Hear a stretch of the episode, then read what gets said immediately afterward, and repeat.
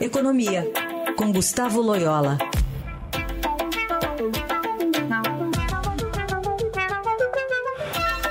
Loyola, bom dia. Bom dia.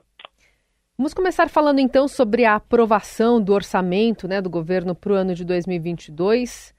Uma licença para gastar, né, com a aprovação dessa PEC também, que garantiu 113 bilhões extras de despesas no orçamento, mais do que o dobro né, dos 54 bilhões que serão usados para aumentar esse orçamento inicial de 35 para o novo é, Auxílio Brasil, né, substituindo o Bolsa Família, porque tudo começou ali com essa ideia de a gente ter mais espaço para pelo social, né, para atender a população mais carente ano de crise ano de pandemia. No final das contas, o que se viu foi, segundo pelo menos o, o Felipe Salto aqui, o diretor da instituição fiscal independente, uma caixa de Pandora que foi aberta. É isso mesmo? É, é isso mesmo. É, bom dia. É, é exatamente essa é, isso que aconteceu. Quer dizer, foi é, é, realmente um, um, desastre esse, esse orçamento, para dizer pouco, né? E, e tudo isso é, num movimento aí em que o executivo e o, e o legislativo foram cúmplices, né?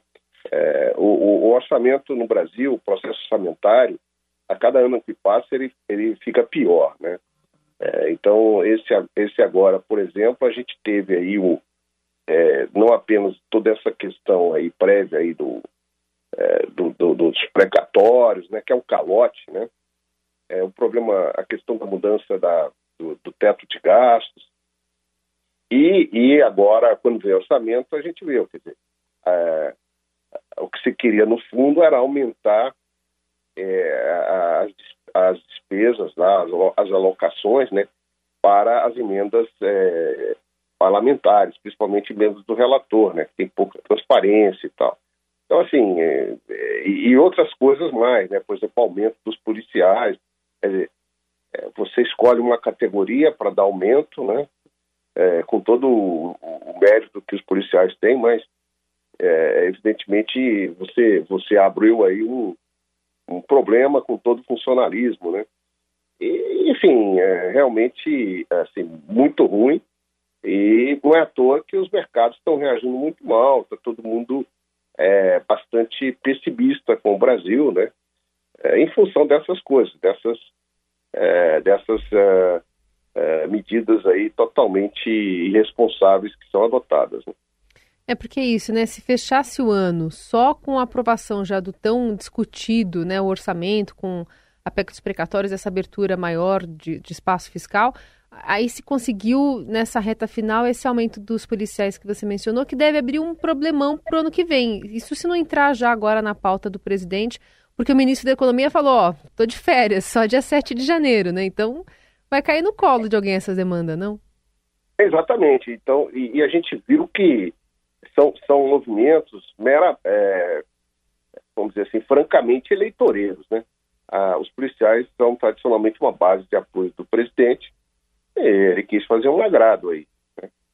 Então, real, realmente, nessa, é, eu acho a sinalização aí que o ministro da Fazenda não tem mais o controle do orçamento. Uhum. O orçamento saiu for, totalmente do controle é, do Ministério da Economia, perdão, do Ministério da Economia. Quer dizer, Paulo Guedes não é mais é, o, o todo-poderoso da, da economia. Ao contrário, é, sua, sua, seu espaço de manobra é cada vez menor. Uhum. E, e, a execução fiscal do governo está sendo dominada por interesses é, eleitorais. Da mesma forma, o Congresso. O Congresso pinta e borda aí é, em termos de orçamento e, e, e, fica por isso mesmo. Uhum. Numa comparação aí, numa linha do tempo, você já tinha visto, você mencionou que o, o Ministério da Economia não tem mais é, as rédeas do, do orçamento. Você já viu isso acontecer é, em outros governos com essa magnitude, Loyola? Com essa magnitude, não. Né? No final do governo da, da ex-presidente Dilma, aconteceu algo parecido, né? Uhum. É, mas, mas, assim, com essa magnitude, dessa maneira, é, é, realmente eu nunca vi. Uhum. Muito, pelo menos, é, quando a gente olha aí no passado recente, é, isso, isso, isso é uma novidade, principalmente porque é, a, a, anteriormente as emendas parlamentares eram mais você tinha aí uma, uma é, vamos dizer elas, elas tinham menor impacto do que tem hoje, né? Várias mudanças foram feitas nos últimos anos que deram maior poder ao Congresso, né? É, e, inclusive é, é importante dizer o seguinte: esse orçamento, ele, ele, ele, uma outra violência que foi cometida é que se retirou é, recursos de alguns de alguns programas e, e setores, né, que são importantes para o país, né, e para viabilizar a, a, a, as emendas parlamentares, como já tinha, aliás, acontecido no orçamento do ano passado. Sim. Bom, e aí olhando para 2022, né, além desses interesses eleitorais que você colocou aqui na, na Receita, a gente tem uma reportagem do Estadão de hoje que mostra que 20 9% eh, estão sem emprego há dois anos, que é o maior percentual de pesquisa iniciada eh, em 2012 pelo IPEA, mas perspectiva de uma estagnação do PIB em 2022, que também deve atrasar ainda mais a recuperação do mercado de trabalho. Não é um panorama favorável né, para o país? Não é, de jeito nenhum. Né? E, e, e, tem, e as coisas todas estão ligadas, interligadas entre si, né? Sim. Esse ano, por exemplo, a, a renda das, das famílias eh, foi muito, muito prejudicada pela, pela inflação. Inflação é, que bateu aí mais de 10%, né?